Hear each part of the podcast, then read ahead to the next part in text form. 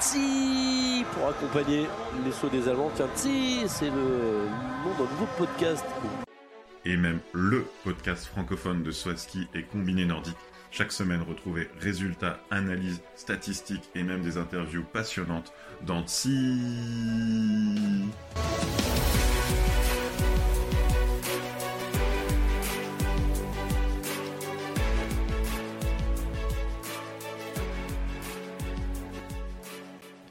Bonjour à tous et bienvenue pour ce 45e épisode de TSI, le podcast francophone de Swaski et de combiné nordique.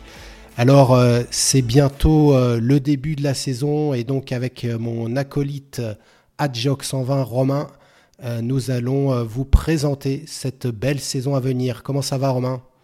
Salut Will, bah là dans les starting blocks, hein, on, est, on est au taquet, on attend qu'une chose, c'est que la saison commence.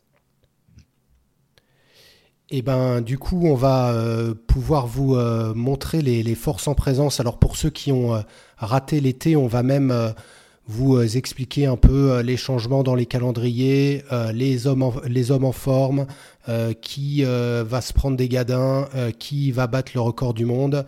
On va vous présenter tout ça et comme ça, vous serez armé pour la saison qui débute à Ruka.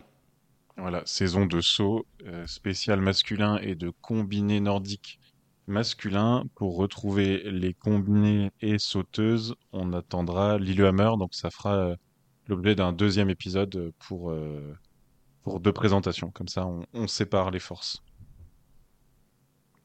Voilà, donc on va commencer par le euh, calendrier, voir ce qui, ce qui a un peu changé. et donc, pour la première épreuve, on ne sera pas sur du plastique, puisqu'on retrouve la neige et on retrouve le vent à Ruka.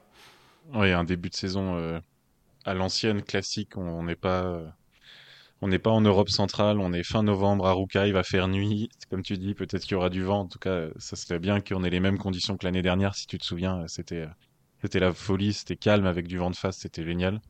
Et on reste en Scandinavie le week-end suivant à Lillehammer où justement donc on retrouvera euh, les sauteuses avant un retour en Europe centrale, d'abord par Klingenthal, donc qui remplace, on va dire, numériquement euh, Titi Neustadt l'année dernière, malheureusement, à titre personnel, et euh, le grand classique euh, Engelberg qui viendra clore la, première période.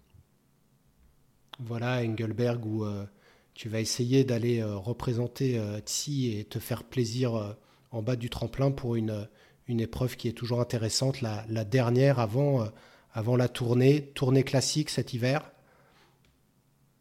Euh, Oui, clairement. Là, on, a sur un enchaînement. Euh, Obersdorf, ça sera le 29, donc ça veut dire qu'il y aura une journée de pause avant, d'aller à Garmisch. Et puis, donc, bon, Garmisch, on n'est pas obligé de préciser que c'est le premier de l'an.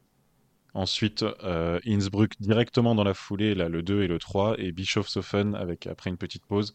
Euh, ça sera un samedi Bischofshofen, donc euh, c'est presque aussi un calendrier, calendrier normal. Voilà, et c'est après la tournée qu'on a la première nouveauté avec l'introduction de la tournée polonaise. Oui, trois, trois étapes avec chaque fois deux épreuves. La première à Wisła, la deuxième à Stirik euh, donc ça sera un tremplin, euh, tremplin normal, HS 104 je crois de tête, et euh, le classique Zakopane qui viendra clôturer cette tournée polonaise. Donc ça va être intense, on va, avoir les oreilles qui bourdonnent de vous là pendant une semaine. Exactement, et puis après l'ambiance de Zakopane, on passe à l'ambiance de Willingen pour un classique en Allemagne, et on repart en Amérique après le succès de Lake Placid. On fait une deuxième apparition sur le continent américain. Voilà la quatrième étape de la tournée polonaise, si on veut, si on se souvient de l'année dernière. Et ouais, c'est vraiment cool de retourner à Lake Placid. Et cette année, en plus, la FIS a fait un, effort de cohérence parce que euh, c'est un enchaînement euh, Lake Placid Sapporo, c'est-à-dire que les, athlètes là, ils vont partir pour euh, pour deux semaines complètes. D'abord l'étape états-unienne et puis l'étape japonaise. on se souvient que l'année dernière, il y avait eu deux allers-retours qui avaient été faits au Japon et aux États-Unis, que ça avait fait un petit peu causer. Donc là, ça va être une finalement, c'est une Coupe du Monde bah, les deux épreuves, les deux week-ends hors d'Europe vont s'enchaîner et ça va être, euh, ça va être intéressant. Comme d'habitude à Sapporo, je pense qu'il y a trois épreuves. Euh, ah non, que deux épreuves. Ça. deux épreuves, ah, D'accord, j'aurais pas pensé. et à les Placide, il y a trois épreuves, donc le même format que l'année dernière avec un super team et puis deux, deux épreuves individuelles. C'est ça. Et après, on passe à Oberstdorf pour le premier, première épreuve sur les tremplins de vol à ski avec un HS 235 avec deux épreuves et un super team. Ça sera la deuxième week-end de vol à ski de la saison parce qu'on l'a pas, on l'a pas mentionné, mais euh, entre la sorte, entre la tournée polonaise et Willingen, on a les championnats du monde euh, de vol à ski de Kulm, donc qui sont pas comptabilisés au classement de la Coupe du Monde, mais qui vont être le, même le seul grand championnat de, cette saison. Voilà, et après Oberstdorf, on part euh, là où tu un tremplin qui t'est cher, on va à l'Arty. il faut bien y aller, hein. c'est un peu un classique. Voilà, le classique de début mars. Et ensuite, on démarre le ROER. ROER avec un format un peu différent des années précédentes, puisque euh, à chaque épreuve, on aura un cut qui sera fait avec élimination de certains concurrents. Oui, voilà, sur un peu finalement sur le principe de ce qui avait été fait euh, chez les femmes l'année dernière pour Vickersund. Pour aller à l'étape suivante, il faudra être euh, dans le top 50, je crois, après Oslo, et dans le top 30 pour aller à Vickersund. Mais ça, on aura l'occasion de, le repréciser. Ouais, alors c'est le top 40 euh, normalement pour aller à Vickersund. puis le top 30, enfin en fait la 40 en qualif, je crois, le 30 première manche et 20 pour la, dernière épreuve. Normalement, c'est ça. Hein. si je me trompe pas, j'ai écouté Sandro avec attention. Et euh, on, voit, on note aussi le retour au classement de, Trondheim, euh, qui ce sera les épreuves pré-championnat du monde.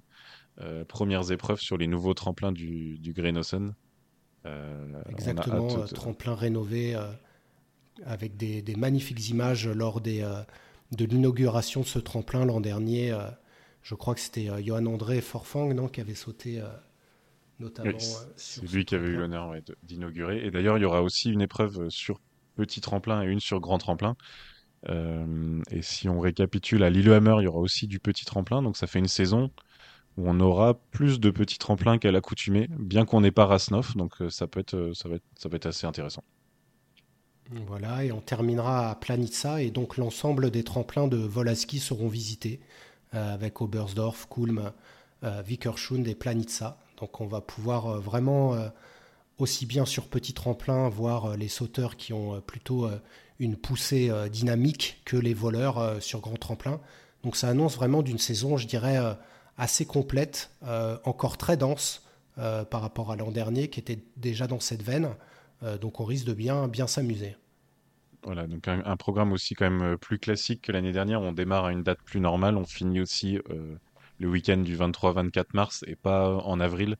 Euh, pour Planitza. Donc euh, retour à finalement euh, retour au basique. Mais c'est vrai que quatre week-ends de vol à ski, j'avais pas tilté. ils vont ils vont avoir mal aux genoux hein, les sauteurs. C'est ça. Donc on verra si l'année dernière il n'y avait pas eu beaucoup de, comment d'impasse, une saison très longue. on verra cette année. Normalement non, mais bon. Au niveau des, règles, on va dire que le, changement majeur reste la mesure 3D euh, sur les combinaisons.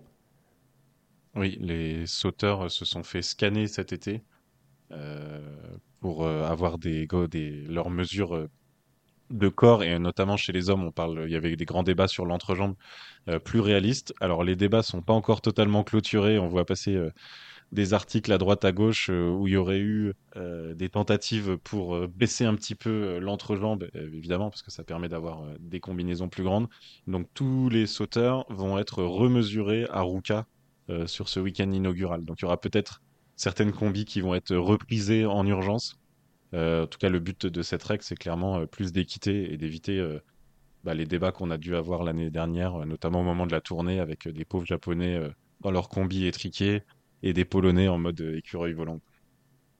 Voilà, et puis euh, autre, euh, autre euh, information de, règlement, on a beaucoup travaillé sur la sécurité, notamment au niveau des, attaches des skis.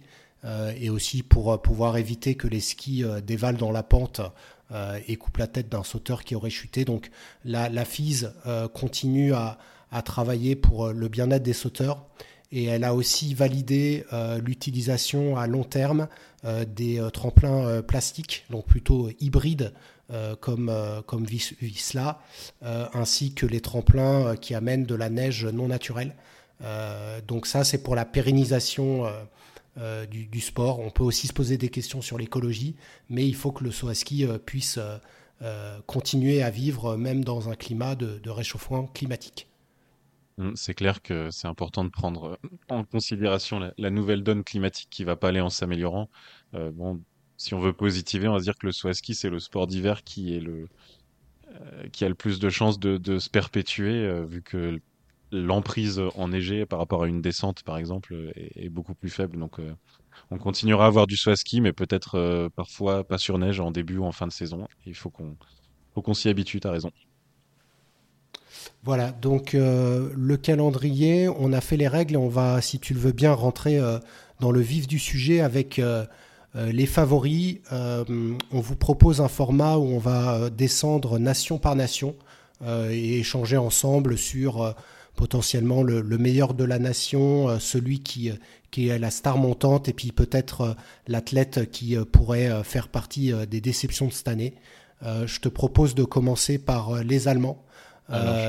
Quel est le non Tu veux pas commencer par les Non, mais en, propos introductif parce que ça va infuser tout ce qu'on va dire dans les changements de l'intersaison. C'est cette question du quota en moins pour toutes les grandes nations. Donc là, les, où les gros pays pouvaient être 6 précédemment, ils peuvent plus être que 5. Donc, et ces gros pays peuvent toujours gagner un quota en, Coupe continentale.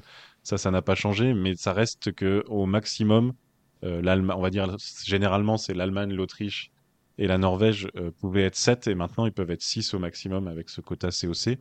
Et donc, bah, il y a toujours euh, maintenant un septième larron dont on pourra dire toute la saison, ah bah lui l'année dernière, il aurait pu être, il aurait pu être présent.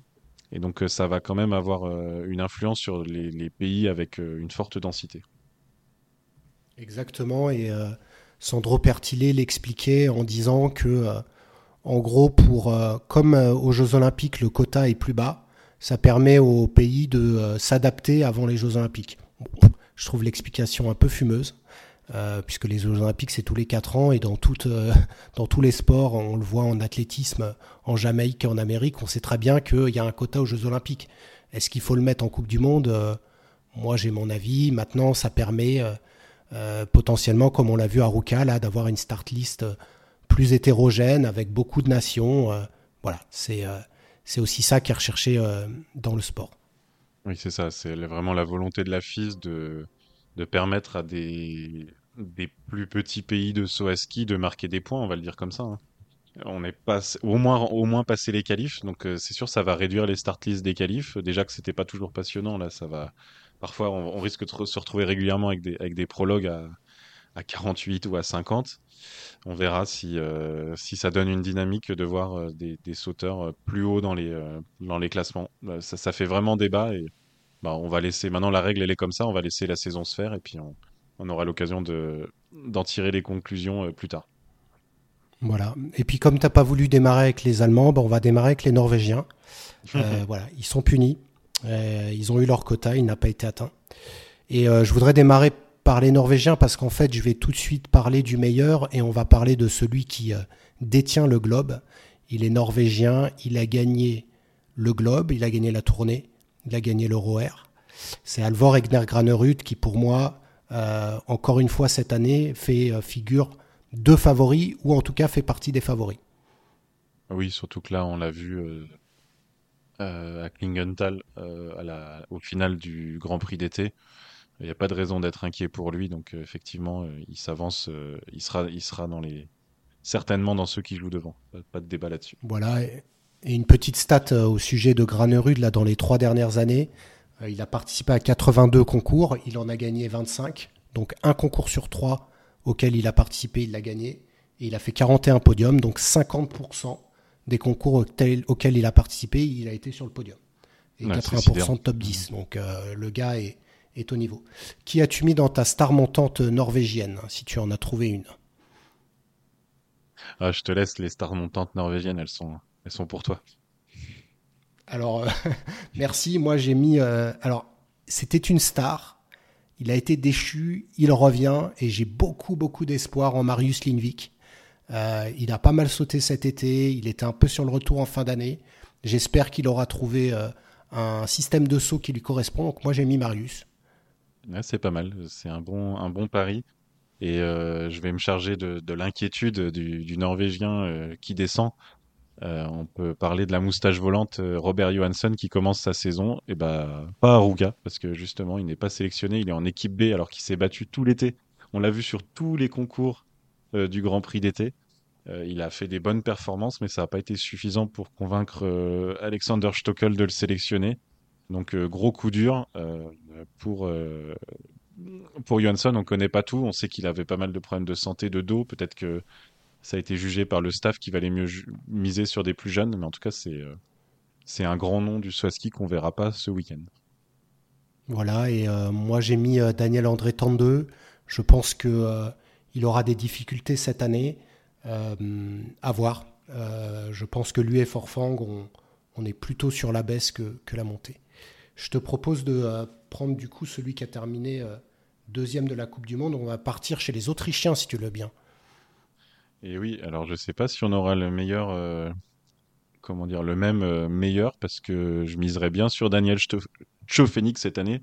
bon, cette année c'est plus du tout un pari. Autant l'année dernière, on avait fait un peu les malins en début de saison en disant qu'il allait qu'il allait percer. Bon, il a percé, donc là, ça serait pas une surprise de le voir tout en haut, mais euh, il a une bonne tête de, podium à la Coupe du Monde, je trouve. Euh. C'est mon petit pari de ce début de saison. Bah écoute, euh, c'est vrai que de savoir qui de Tschöfning et de Kraft va terminer devant à la Coupe du Monde est assez compliqué à, définir. Mais en effet, je pense que Tschöfning a ses capacités. Il faut pour lui confirmer, ça reste encore quelqu'un de très jeune. Et autant il a fait une très belle saison, de là à terminer sur le podium, c'est-à-dire encore plus de pression, je ne sais pas comment il va résister. On l'a pas vu encore euh, vraiment, euh, en tout cas de, ce que je, me souviens, gagner euh, des épreuves comme ça les unes après les autres. mais moi, je l'avais mis clairement dans, ma star montante. avec, avec Kraft, hein, ce sont vraiment les deux, les deux Autrichiens qui, mènent l'équipe. Qui as-tu mis dans, tes, dans ton Autrichien qui, qui serait en déclin? Bah, euh, Ils sont tellement forts. Hein. Enfin, L'équipe d'Autriche, euh, on, récapitule. L'année dernière, Earl est 13e, Eibok 12e, Fettner 10e, Schoffenig 9e. Il y avait Kraft 2e. Et puis, il n'y avait pas besoin d'aller très loin. des Egner, des Leitner.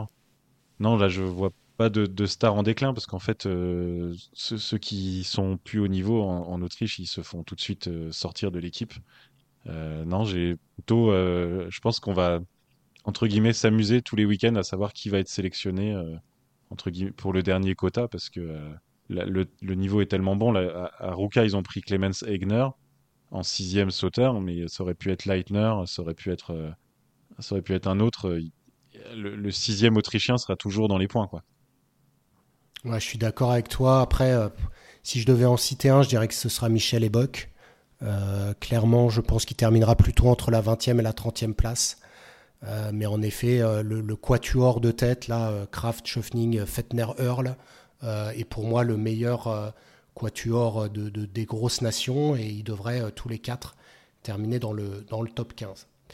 L'année dernière, oui, vas-y. Non, pardon. Non, pour redonner des points à Kraft face à Chofenig, on peut penser que les trois week-ends de Coupe du Monde de Volaski euh, seront à son avantage euh, en fin de saison et que ça devrait, euh, devrait peut-être le permettre de rester devant son jeune acolyte. Exactement. troisième l'an dernier, donc je te propose de parler de la Slovénie. un peu un troisième par défaut, Anche Lanisek, qui a profité de l'absence de, David Kubaski. qui as-tu mis comme le meilleur Slovène? Est-ce que Anche a, a remporté tes suffrages? Oui, oui, tout à fait. Hein. Alors, euh, déjà parce qu'il a été quand même pas mal, euh, bah, déjà été très bon la saison dernière, il était pas mal à Klingenthal aussi, en, au final du Grand Prix d'été, et aussi parce que euh, c'était un peu une course de lenteur, les Slovènes, cet été, sur les, les Coupes du Monde, ou enfin, les Grands Prix d'été où ils ont, ils ont participé, c'était c'était pas fameux, donc je, je pense, voilà, il y a de fortes chances qu'Andrzej Lanišek reste le, le meilleur Slovène de la saison. Bah écoute, moi je suis d'accord avec toi, ce sera le meilleur Slovène, mais clairement, euh, il ne sera pas dans les 3, il ne sera pas dans les 5, il sera limite pas dans les 10. Je le vois euh, plutôt autour de la 7e, 8e place. Je peux me tromper, mais je pense que les Slovènes, euh, il manque quelque chose. Et en effet, cet été, ça m'a pas du tout convaincu sur les capacités des Slovènes à, à, réaliser une belle saison. Au niveau star montante, tu, tu as un Slovène en particulier qui, du coup, ne t'a pas impressionné? Il y a un nom qui m'a fait, euh, qui m'a fait tiquer, qui m'a fait relever tout l'été, c'était Marc Hafnar, parce qu'il était à peu près, à peu près sur toutes les épreuves, euh, bon, euh, mais sans, sans impressionner exactement. non, là, on voit pas trop de, de pépites jeunes slovènes poussées, surtout avec le quota en moins, on voit déjà que Lovrokos sera pas euh, sera pas euh, à Ruka. Donc euh, non, là tout de suite en Coupe du Monde, je pense pas à une pépite qui arriverait de nulle part pour l'instant. Bah écoute, moi j'aurais dit Lovrokos, mais en effet il n'a pas été sélectionné. Du coup j'ai mis Timizach, mais bon, juste parce qu'il est jeune. S'il est champion du monde. Et qu'il est champion du monde. Par contre en Gadin, ça on en a, on en a du Slovène. Et je dirais que que Wendy ne serait pas contente euh, de ce que je vais dire, mais Peter Pan, clairement, ce sera euh, une très mauvaise année selon moi. Tu es d'accord avec moi Tu as aussi Peter Preutz comme ton, euh, ton Slovène en, baisse bah, Ça risque d'être lui, même si je crois qu'on n'a pas envie que ça soit le cas. Donc on verra. On, verra qui, qui sera le dernier des Preutz en Coupe du Monde après la retraite de Séné avec Peter qui commence à, être en déclin. On espère au moins que Domaine va nous faire rêver euh, sur les tremplins de vol. Voilà, euh, Peter qui a quand même terminé 25e de la Coupe du Monde l'an dernier. Donc ça voudrait dire qu'il sera au-delà de la 30e place euh, selon, nos... selon nos pronostics. on va partir chez les, chez les Polonais. puisque David Kubaski a terminé quatrième après avoir longtemps été à la bagarre avec Alvor Egner. Est-ce que pour toi, David Kubaski, c'est encore le Polonais à suivre euh, cette année? Eh ben oui. Je pense qu'il a l'agnac. Je pense qu'il avait surtout l'année dernière un niveau de saut extraordinaire. Il avait trouvé une, stabilité technique, donc c'est pas c'est pas de la boule de cristal. Et en plus, euh, quand il s'est présenté à, Klingenthal au final, euh, au final du Grand Prix d'été, il a, il a été bon. Donc je pense qu'on va, on va voir passer du Kubaski. C'est vrai que l'année dernière, il fait une saison incroyable. Euh, si tu te souviens, à Engelberg, on, se demandait même si le globe n'était pas déjà joué après, après quatre week-ends. Euh, donc, euh, ça serait sympa qu'il reprenne sa bagarre tout devant. Oui, alors de là obtenir un podium au classement de la Coupe du Monde finale, moi je dis non. parce que on en a déjà cité quatre, Granerud lui-même, donc Kubaski, Tchefening, Kraft à la bagarre. On va sûrement citer un japonais. Euh, ça risque de se jouer entre ces cinq-là et ça va franchement pas être évident. Euh, l'année dernière, il y avait deux, deux et demi. Cette année, on pourra avoir cinq pour la bataille pour le globe. Hein. Euh, donc Kubaski, à voir. Faudra surtout pas qu'il se relâche parce que ça va être assez compliqué. Tu as une étoile montante.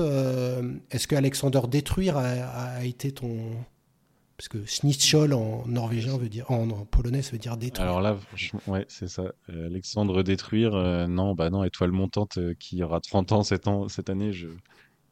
Non, là, ils avaient promu Casper Jurocek en, en, équipe A au printemps et ils l'ont carrément repassé en équipe B avant même le début de la saison. Donc on... côté côté jeunesse en Pologne. Euh, c'est difficile. Non, là, franchement, je mise pas sur une étoile montante polonaise. Alors, il y, a des, il y a des très jeunes hein, qui, vont, euh, qui vont monter petit à petit, les, les Joniak, les, euh, enfin, tous ceux qu'on a vus, Tomasiak et tout.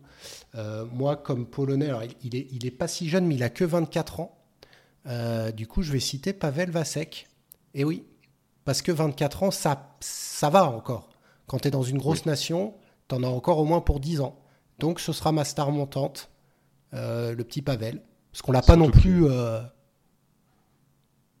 pas vu. Euh, enfin, il me rappelle pas des grands souvenirs, quoi. Non, c'est clair. Bon, surtout qu'on a pu remarquer, euh, on a vu passer sur Twitter que Euh, il était très connu en Pologne, euh, qu'il avait été identifié euh, dans un jeu, je sais plus c'est quoi. Une famille en or. Une famille en or. Il demandait à des gens le nom d'un sauteur polonais et c'est un nom qui est revenu très souvent. Donc, allez, on va on va miser nous aussi sur Pavel Vachek. Très bien. Et dans les déclins, tu, tu mises sur qui? Bah, si ça continue comme la saison dernière, euh, malheureusement, c'est Camille Stor qui, euh, qui avait vraiment une, une, saison compliquée. Alors, il est 14e du général l'année dernière, mais euh, vraiment sur la pente descendante toute la saison. Et a priori, il n'a pas eu un été aussi très, très serein avec des petites blessures, des maladies et un peu moins d'entraînement que d'habitude. Donc, ça fait mal à le dire, mais Camille Stor, c'est peut-être une saison compliquée. Euh, mais bon, c'est pas parce qu'on dit ça que ça sera le cas. Hein. On espère même l'inverse. Bah écoute, moi je suis d'accord avec toi hein, parce que je vois pas Piotr Joua se. Je le vois pas jouer le top 5, mais il jouera le top 10. Euh, Camille, euh, s'il fait top 15, déjà c'est un miracle. Hein. donc non, non, moi je suis tout à fait d'accord avec toi sur, la Pologne. on va passer au pays du soleil levant. Euh, puisque euh, celui qui a terminé cinquième l'an dernier avec trois victoires, c'est Ryoyu Kobayashi. Euh, est-ce que Ryoyu, avec son casque brandé Red Bull, est toujours le meneur de l'équipe japonaise selon toi? Ah bah oui, hein. franchement, surtout si on prend la saison dernière à partir de Sapporo, il est même largement podium de la Coupe du Monde. il a l'air, dans ce qu'on a pu lire, d'avoir fait un été, un été studieux. Euh, il a changé d'entraîneur de club. Alors on sait qu'en Japon, euh, les clubs ont, une grande importance et il est retourné avec un entraîneur historique. Je me souviens malheureusement plus le nom, mais qui en tout cas un entraîneur qui lui convient bien. Donc euh, j'espère qu'on ne pas me tromper. Donc bah ça serait bien de voir Ryoyu dans la bataille pour les podiums tous les week-ends. Et c'est vrai que là la marque au taureau la marque qui donne des ailes, si on a Wellinger, Chofeni, Kobayashi sur les podiums, ils vont se, frotter les mains. Ils vont se gaver, quoi. Oui, parce que c'est pas Pinturo qui leur amènera des podiums. Désolé. Euh, alors, oui, en effet, hein, Kobayashi, je pense que c'est typiquement euh, le type de sauteur qui a, qui quand il est en difficulté, se remet à travailler, une hygiène de vie euh, impeccable. Euh, c'est vrai que l'année dernière, il avait moins bien démarré, mais euh, une fois qu'il était repassé par chez lui, puis il y avait ces histoires de combinaison. Donc je pense que là, à armes égales, il peut être, il peut difficilement battable. ça va être très très intéressant. en tout cas, comme tu l'as dit, hein, de ce qu'on a lu sur les réseaux. Même on a eu là des images à Rovaniemi où il est sur des plateformes très très basses. Euh, donc je pense que Kobayashi en effet va faire une, très bonne saison. Euh, d'ailleurs je vais tout de suite enchaîner par le Gadin et je vais citer son frère, euh, puisque Yunshiro, c'est heureusement qu'il n'y a pas beaucoup de Japonais qui poussent à la porte, hein, parce que Yunshiro il est en... C'est compliqué quoi. C'est compliqué, mais il est toujours sélectionné, alors que par exemple Yuki Asato, qui a quand même gagné des épreuves il y a peu de temps, qui faisait des podiums, et carrément, euh, là, il a disparu de la circulation euh, euh, l'hiver dernier. Il est même pas sélectionné sur ce début de saison. je regarde est-ce qu'il va Kenshiro non il sera même pas à la coupe continentale de Lillehammer donc ça veut dire que là Yuki Asato alerte enlèvement quoi hum, il y a peut-être autre chose par contre hum, ouais. mais une étoile montante difficile mais mais on, le, plus jeune des bons japonais, c'est Ren Nikaido. Là, il est de 2001, donc euh, sera, il va sur ses 23 ans. Après, il a fait un très bon été. C'est le troisième du, du Grand Prix d'été. Mais il était quand même loin des deux premiers et c'est difficile de l'imaginer euh, jouer les top 10. Mais ça sera peut-être le deuxième japonais euh, du, du, classement général. Ouais, et puis l'année dernière, il y avait beaucoup de pression sur ses épaules. Il n'a pas du tout été à la hauteur de là où on l'attendait. Euh, puisque ça aurait dû être le meilleur rookie et finalement le meilleur rookie, ça a été euh, Sundal. Euh, donc oui, à voir pour, pour Nikaido. sans être une star montante, je pense que Naoki Nakamura peut faire une belle saison. c'est un sauteur qui n'a jamais été dans le top 30 de la Coupe du Monde, donc, donc à voir pour Naoki. Et donc, avant d'aller sur le reste du monde, on va finir par l'Allemagne. quel est ton meilleur Allemand? Ah bah oui. quel est ton meilleur Allemand cette année, sachant qu'il y a beaucoup, beaucoup de chamboulements dans l'équipe allemande. Hein. Oui, alors bah, une valeur sûre, moi je miserais quand même sur Andreas Wellinger. pareil, un deuxième moitié de saison très bonne l'année dernière. il se présente deux fois sur les grands prix d'été. Il, performe bien, il gagne à Inzonbar. Euh, il était bien aussi au championnat d'Allemagne, même s'il y avait eu du vent, donc il fait que quatrième, mais euh, sur son premier saut, il était énorme.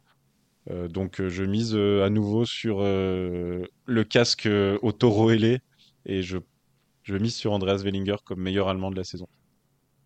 Ok, bah trois taureaux ailés pour toi. Hein. Ça mm. fera pas mal de riz je te souhaite bon courage euh, dans la suite de tes aventures. Euh, moi aussi, je mise sur Andreas Wellinger parce que je trouve qu'il a fait une super saison euh, l'an dernier. Il a été très bon au Grand Prix d'été, il n'y aura pas de souci. la star montante, j'ai mis le briseur de rêve parce qu'il n'est mhm. pas si jeune que ça, mais en fait, quand tu n'as jamais l'opportunité de vraiment faire une saison complète, j'ai énormément d'espoir dans Martin Hamann et non Hamann. T'en penses quoi, toi, de Martin? Ah bah là, c'est euh, finalement, il n'y a pas beaucoup de sauteurs euh, inédits qu'on a cités depuis tout à l'heure. Et effectivement, l'année dernière, si on parle de briseur de rêve, euh, c'est parce qu'il allait encore en COC, voire même en FIS Cup. Et là, il a gagné les championnats d'Allemagne sur grand tremplin. Il a fait des très bonnes perfs au Grand Prix d'été. Clairement, là, il est sur une super dynamique. Donc, espérons pour lui qu'il puisse lancer vraiment correctement, qu'il n'ait pas un aléa à Ruka, s'il lance correctement sa saison, ça peut être, ça peut être la révélation de la saison. Et tu as raison de préciser qu'il n'est pas tout jeune, hein, il est de 97, donc ça veut dire qu'il va sur ses 27 ans en cours d'année prochaine. Donc il a au moins 26 ans. Euh, mais euh, bah, c'est un, nouveau nom, euh, peut-être, qui va s'installer en Coupe du Monde. Exactement. qui as-tu mis dans tes futures déceptions allemandes? Je alors, c'est, j'ai pas d'éléments euh, extrêmement tangibles, mais je voudrais bien voir ce que va donner Karl Geiger parce que l'année dernière, il a pas joué de, il jouait pas la victoire comme il avait pu jouer euh, les saisons précédentes. Il a même joué le Globe l'année dernière. C'était sporadiquement des bonnes performances, mais sinon c'était assez moyen. Et euh, s'il si, joue pas dans les top 10, Karl Geiger, c'est clairement une déception. Oui, je pense que en plus, ça n'a pas très bien sauté cet été. Donc clairement, il y a des, il y a un il y a un gros point d'interrogation sur Karl. Euh, je pense que l'autre déception, euh, c'est Marcus Eisenbichler qui n'est même pas sélectionné. Alors que quand même, c'est quelqu'un qui fait top 15 de la Coupe du Monde l'an dernier. Euh, et du coup, on se retrouve avec des Allemands comme Pius Paschke, Stéphane Laïeux et, donc Hamann, Eisenbichler et puis Konstantin Schmidt qui n'y est pas non plus dans l'équipe. Donc là, on a vraiment les effets des quotas sur cette équipe Allemagne, d'Allemagne avec la non-sélection de sauteurs qui étaient plutôt cadres euh, dans les années euh, précédentes. et les vieux euh, Laïeux, 30, 31, 32 ans, et Pachke, 33, 34 ans, qui, qui se sont battus tout l'été pour garder les jeunes à distance, et ça a marché pour eux, et félicitations à eux. ils ont gagné leur quota, leur place en Coupe du Monde. Là, ils sont allés la gagner vraiment. plus Pachke et Laïeux, ils sont allés faire les Coupes continentales aux États-Unis au mois de septembre. Euh, pour mm. aller gagner le quota. Donc euh, là, il y avait vraiment euh, du challenge et, et c'est vrai que les Allemands, ils auraient voulu faire rentrer plus de jeunesse dans l'équipe, mais les vieux sont toujours à très bon niveau. Exactement, je pense que la, sélection a vraiment été faite au mérite. et du coup, ça veut dire que, comme l'année dernière, on va avoir, entre guillemets, des montées et des descentes en fonction des résultats en Coupe continentale et en Coupe du Monde, ce qui permet d'avoir en tout cas de l'espoir pour ceux qui ne seront pas sur la start list euh, Aruka. Donc voilà pour les, pour les six euh, grandes nations. Et normalement, on s'arrêterait là, en fait, puisque euh, la Finlande n'est plus une grande nation. Mais il s'avère qu'il y a des, le reste du monde qui pousse à la porte, et notamment deux personnes qui ont enchanté les Grands Prix d'été. Et du coup, je te demande quel est ton meilleur sauteur du reste du monde.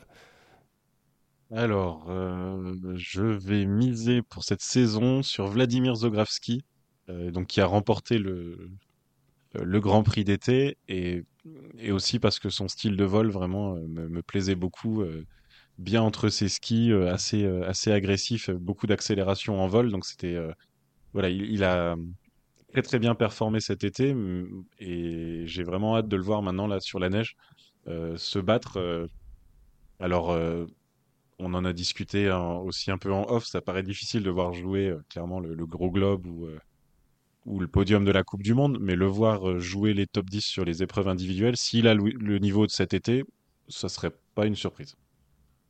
Oui, je pense que clairement, Vladimir Zogravski va, tenter un top 15 au classement de la Coupe du Monde avec on l'espère, des, places dans le top 10, voire, un podium, comme tu le dis.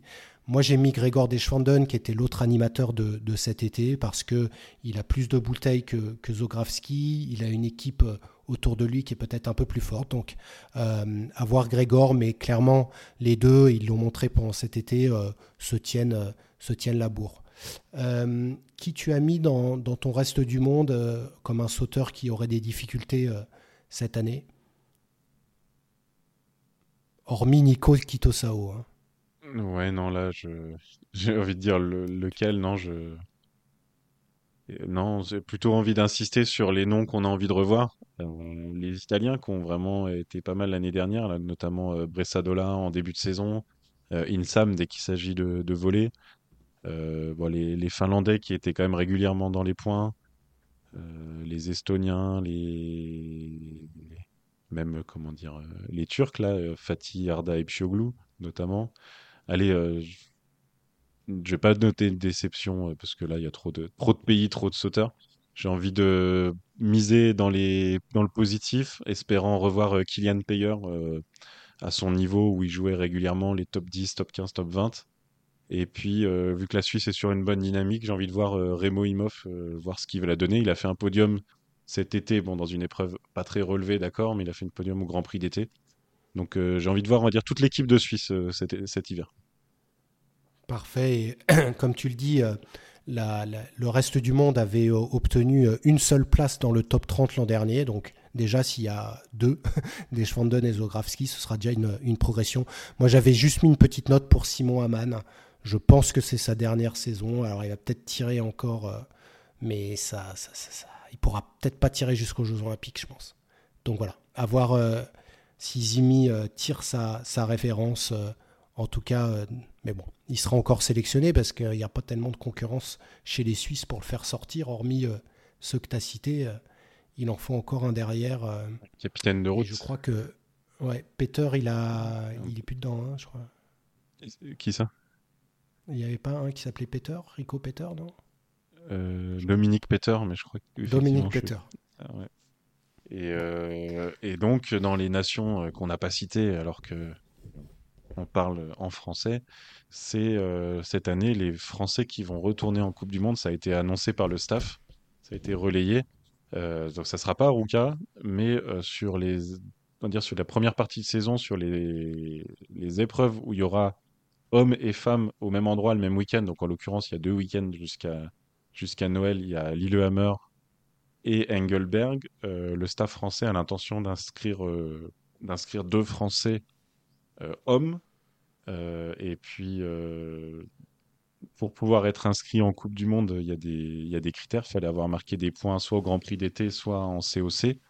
Et ils sont deux à avoir deux sur, sur pattes à avoir rempli ce critère. C'est Valentin Foubert là qu'on a vu marquer des points cet été au Grand Prix d'été à Courchevel et euh, Alessandro Badbi qui avait mis des points en Coupe continentale euh, l'année dernière. Euh, il aurait pu avoir Enzo Milesi dans la bagarre pour la sélection, mais on, rappelle malheureusement qu'il est, qu'il est blessé.